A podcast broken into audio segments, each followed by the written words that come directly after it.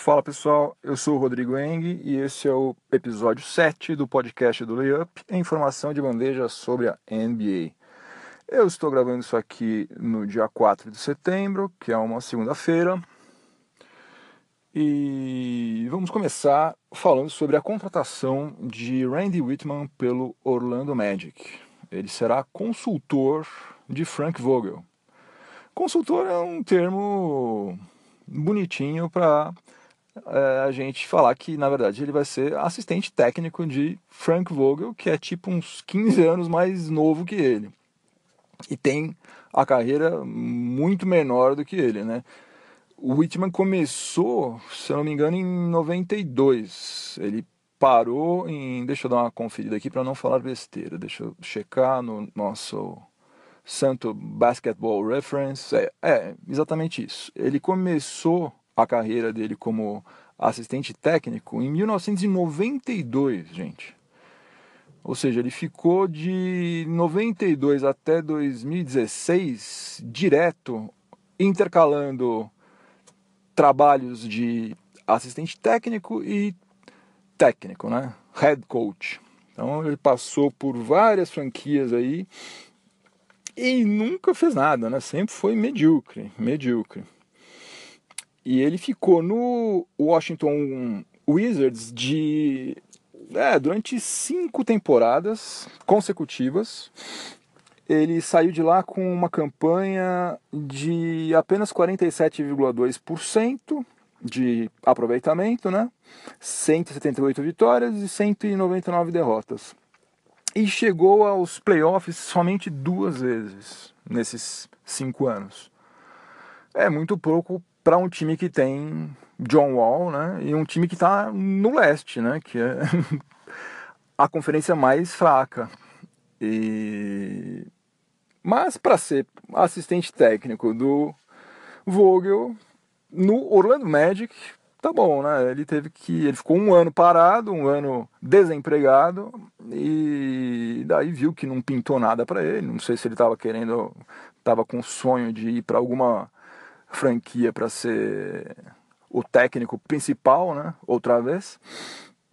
Acho que quando ele viu que não ia rolar, ele aceitou essa essa vaga que na verdade só surgiu porque o assistente técnico, aliás, um dos assistentes técnicos do Vogel, o David Adelman, ele aceitou uma proposta do Denver Nuggets. Ele vai ser agora assistente técnico do Mike Malone lá. Então abriu a vaga, eles deram uma sondada para ver com qual nome eles iriam substituir Adelman e chegaram ao Randy Whitman. Uh, e aí, nisso tudo a gente só tira, né, de toda essa história aí, a gente tira que, nossa, como o Washington Wizards perdeu tempo com esse cara, né? Cinco anos de Whitman é, foi muito, cara, foi muito tempo. Perderam oportunidades incríveis lá. E tanto é que na primeira temporada com o Scott Brooks, Wizards simplesmente é, fez a melhor campanha da franquia desde 1978-79, quando eles foram vice-campeões. É, eles ainda eram Washington Bullets, né? E eles perderam a final para o Seattle Supersonics. Então, em 2016-2017, né, a primeira temporada do Scott Brooks, a franquia já fez uma campanha de 49 vitórias e 33 derrotas, com 59,8% de aproveitamento, que é a melhor campanha da franquia desde 78 e 79. E Brooks teve praticamente o mesmo elenco principal que o Whitman tinha. Você pode até falar que, ah, mas em 2015 2016 Bradley Bill ficou machucado bastante tempo e tal. Tudo bem, concordo, ficou sim, mas a montagem do time é, foi mal feita, né? E ele foi parte disso. Ele estava presente na, no planejamento, né? Porque tinha uns nomes lá no elenco que, pelo amor de Deus, né? Jared Dudley, Garrett Temple, hum, não dá, né? teve que confiar nesses caras aí porque não tinha outra, outras pessoas para entrar em quadra e quem chancelou isso tudo foi ele. E além disso e os outros anos todos né? Isso estamos só falando de um ano e os outros anos todos que também o Wizards ficou devendo basquete né? Então acho que não dá para comparar de forma alguma o que é, o Whitman fez com o que o Brooks fez em pouquíssimo tempo, né?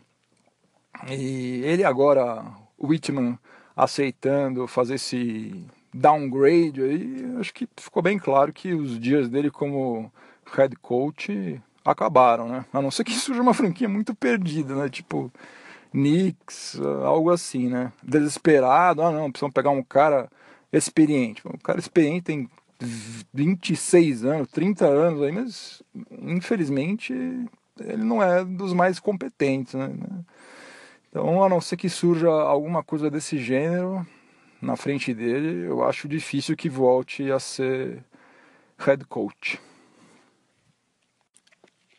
Mudando de assunto, o Milwaukee Bucks dispensou Spencer Halls. Né? Ele havia chegado a Wisconsin em fevereiro, naquela troca com o Charlotte Hornets, né? Ele e o Roy Hibbert, que aliás, um parênteses aqui, Roy Hibbert está sem time até, até hoje, né? Até agora, nenhuma franquia fez oferta para ele. Né? Impressionante como a carreira desse moço despencou.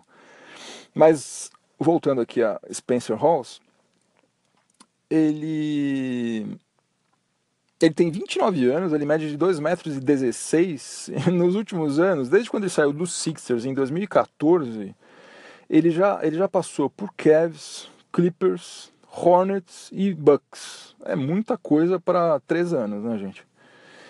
E agora acabou de ser mandado embora pelo Bucks. E é complicado, né? É um, o tipo de jogador cujo perfil é, tá ficando difícil de ser manter um cara desse em quadra, né? Porque ele não protege bem o aro, ele não é um reboteiro fantástico, né? Nos arremessos de média distância e curta distância, principalmente de curta, né? ele ele tem um aproveitamento baixo, né? Em 10 anos, ele nunca fez uma única temporada com aproveitamento superior a 50%. Né? O cara está jogando há 10 anos, 2 metros e é 16, joga embaixo da cesta. E tudo bem também que ele passou por vários times é, fracos, né? É, é, Sixers, Cavs, quando ele estava lá, o Cavs não era esse Cavs de hoje em dia, né? era pré-LeBron. É, o Charlotte Hornets está se reconstruindo aí há um tempão, ainda não. Mas enfim, mesmo assim, um cara desse tamanho, jogando embaixo da cesta, é muito pouco, né? É muito pouco. Agora tem uma coisa curiosa em relação a ele. Spencer Halls é o único pivô com pelo menos 2,16 metros de altura na história da NBA, que converteu mais do que 100 arremessos de três pontos em uma temporada, com aproveitamento superior a 40%. Isso aí aconteceu na temporada 2013-2014, que foi aquela na qual ele iniciou jogando no Sixers e depois ele foi transferido para o Cavs. Naquele ano lá, ele ele converteu exatamente 128 arremessos de fora do perímetro em 308 tentativas. Uh, ó, só para você ter uma base de assim, termo de comparação, na temporada 2016-2017, que foi essa agora, a última, apenas dois jogadores com essa mesma altura ou mais altos converteram pelo menos 100 bolas de três pontos. Foi o Mark Gasol, que ele acertou 104 com aproveitamento de 38,8%. 26%. E o outro foi Kristaps Porzingis, que converteu 112 com aproveitamento de 35,7%. Ou seja, os dois aí é, tiveram aproveitamento inferior ao Halls, também converteram menos bolas de três pontos do que ele na temporada 2013 e 2014. Ou seja, será que se derem uma chance para ele aí chutar mais de fora, ainda não dá para ele ter um cantinho em algum time aí, fazer tipo um, um Shannon Fry da vida, né? Um cara que entra em alguns minutos, chuta aquela bola de fora. Sei lá, né? Pode ser. Vamos ver. E voltando ao que o Bucks fez, Bucks fez isso por quê? Porque o contrato dele era ele só tinha mais uma temporada. Essa agora que entra 2017-2018 é a última dele. O, o contrato dele acaba em julho do ano que vem. E o contrato dele é de 6 milhões de dólares. E Bucks dispensou ele e tá agora. Eles, eles vão esticar esses, esses seis nos próximos três anos. Fazer aquele, aquela stretch provision lá, que você uh, dilui né, o salário em várias temporadas. Fazendo isso, eles ficam abaixo da, do teto salarial, ou seja, não vão ter que pagar aquela luxury tax, né, aquela, aquela multa né, pelo fato de você ter infringido o teto. E, além disso, eles conseguem criar espaço para pagar os salários de dois jovens aí, né? Porque ficou sobrando, tem agora espaço de 2 milhões e meio, mais ou menos. Mudando de assunto agora, Dan Gilbert proprietário do Cleveland Cavaliers, anunciou que ele vai investir 140 milhões de dólares para renovar a Quicken Loans Arena, né, que é onde o Cavs manda os seus jogos. Né. E com isso ele pretende que num futuro relativamente próximo, aí, nos próximos anos, a NBA escolha Cleveland para sediar um All-Star Game, né? Porque isso é uma coisa que não acontece há um bom tempo, né? Aconteceu somente uma vez em 1997, né? já faz um tempinho. Mas olha só como são as coisas, né? Uma notícia que seria ótima, né? O cara vai investir 140 milhões de dólares, é dinheiro pra caramba até para um bilionário que nem ele. É... deu margem para uma notícia, uma, aliás, uma especulação de que talvez Dan Gilbert estivesse planejando transferir a franquia para uma outra cidade. Isso porque o plano original seria, na verdade, de gastar mais que isso e estender o contrato de locação, que vai até 2027, estender até 2034. E ele deu uma recuada. Ele falou: não, eu só vou gastar, só, entre aspas, né, obviamente, eu só vou gastar 140 milhões e o contrato fica do jeito que está. Bom, isso aí bastou já para as pessoas falarem, não, ih, caramba, em 2027 ele vai sair daqui. Ele vai tirar a franquia aqui de Ohio. E daí ele teve que vir a público para falar que, não, gente, não vou fazer isso nunca, eu prometo que eu nunca vou transferir a franquia, não sei o que lá e tal. E da mesma maneira que ele falou isso, outros já falaram e depois voltaram atrás, ou fizeram outra coisa, né? venderam a franquia. Né? Então é possível de fato que ele não, que ele não a transfira ela para outra cidade, estado, enfim. Mas ele não falou nada sobre vender, né? Se ele vender, que foi exatamente a mesma coisa que houve com o Seattle, né? O Seattle Supersonics foi vendido, o pessoal que comprou falou: não, a gente não vai é, sair daqui de jeito nenhum e tal. Depois saiu, né? Bom, mas isso aí é só uma especulação daquelas master, né? Porque é um negócio que talvez aconteça em 2027. Assim, é, realmente é falta de assunto. Né? Gente precisando de cliques aí. é, cria esse tipo de notícia, entre aspas. Né? E eu, particularmente, acho que nem ele, é, nem os eventuais futuros proprietários tirem Cavs de lá, né? Os caras estão lá desde 1970. Né? Agora, justamente agora que as coisas estão começando a dar certo lá, foram campeões, a marca está mais forte, então não faz o menor sentido, né? Você passar, sei lá, 47 anos construindo a marca e daí, não, não, vamos jogar isso tudo no lixo e vamos mudar, vamos para St. Louis, começar do zero. Não faz o menor sentido, né? Mas, sei lá, vamos ver. Bom, eu preciso dar uma satisfação aqui em público, eu já dei em particular, mas um eleitor lá do layup.com.br perguntou para mim se eu não ia mais falar nada sobre o Big Three, né? Ah, Big Three, né? Aquela liga de basquete 3 é contra 3 do Ice Cube. E quando começou, eu fiz um post sobre a liga, sobre como é que ia ser, quais eram as regras, os times, etc e tal. E depois eu perdi o interesse completamente.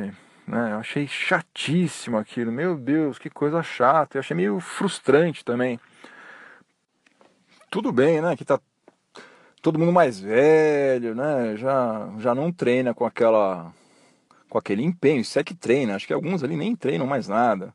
É, o tempo passou e tal, mas nossa, não deu para ver nem um sinal de alguma coisa parecida com o que era, né? principalmente Allen Iverson. Né? Eu estava muito afim de vê-lo em ação outra vez, né? E foi frustrante. Até ele faltou num jogo lá, né? Tem umas coisas que, tudo bem, o cara querer ser meio Tim Maia, ser meio polêmico, ser meio. Mas aí não dá, né, cara? O negócio depende dele muito, né? E o cara não vai jogar. E outra coisa que eu também não sei qual seria a forma correta, né? Mas eu achei que ficou muito chato é o fato dos times não terem identificação com as cidades, né? Porque eles fizeram uma coisa itinerante, né? Cada semana eles jogam em uma cidade e os times não têm vínculo com cidade alguma. Então, quem está lá vendo o jogo, é, na verdade, tanto faz quem vai ganhar, entendeu? O cara gosta mais de um, o jogador, o outro gosta mais do outro, mas para ele meio que tanto faz se vai ganhar um, se vai ganhar o outro. Ficou tudo um, tipo uma exibição, não um, um jogo mesmo. Isso aí, eu não sei qual vai ser a solução para isso, mas eu achei bem chato por isso também. Até acho que a Fox estava passando, eh, não sei se era tape, se era ao vivo. Eu vi uns dois jogos lá, lá na Fox. E eles mesmos não estão nem fazendo propaganda disso. Eu fiquei sabendo por acaso que estava tava rodando lá um belo dia. Pô, isso aqui é o tal do Big Three. E daí fiquei assistindo lá, meu Deus, que coisa chata. Enfim, é, desculpem se vocês estavam, se alguém estava esperando matérias mais sobre a liga aí, eu sinto muito, mas não vai rolar, pelo menos por enquanto, porque é muito chato isso aí, gente. Jogar é uma delícia, assistir nem tanto. Bom, para fechar o episódio de hoje, eu vou falar rapidamente sobre um raio de esperança que brilhou sobre os céus de Illinois, mais precisamente de Chicago, né? Ontem o, o calor do Bulls, Lauri Markkinen, Markkanen, Markkanen, Lauri Markkanen, ele é finlandês. Eu não sei falar esse nome direito, eu posso estar falando errado, vocês me perdoem, porque eu não falo finlandês muito bem, mas eu acho que é Markkanen que fala.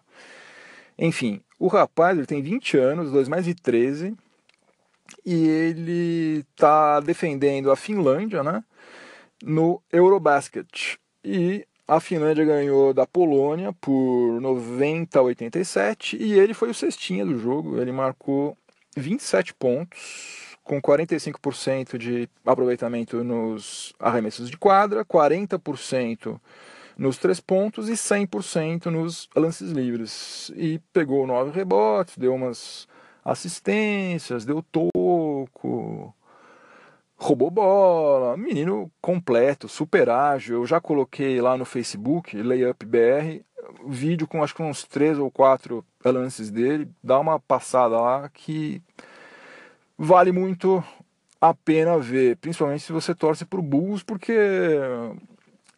é, deu uma é, certa deprê, né? Depois que eles trocaram Butler, né? E você vê que o negócio tem chão pela frente ainda, né? Até reconstruir o time vai demorar um tempão. Mas ó, quem sabe, né? Esse rapaz aí, eu confesso que eu não acompanho Euroliga, as outras ligas espanhola, liga italiana e tal. Tem um pessoal jovem aí super antenado com tudo isso aí que manja pra caramba, eu não manjo, de vez em quando eu pego um jogo ou outro, assisto uns 10 minutos, 15 minutos, mas eu confesso que eu não tenho muito tempo para fazer tudo isso não, acompanhar tudo, se eu já faço coisa demais com o meu pouco tempo. Se eu fosse fazer isso também, eu ia ficar meio maluco, mais que eu já sou. Mas o rapaz, quem já viu ele jogar, acompanha ele faz tempo, diz que isso aí que ele fez ontem é meio que rotina para ele. Então, vamos ver, né? Seria muito bacana ter um cara desse nível técnico aí. Claro, também vamos.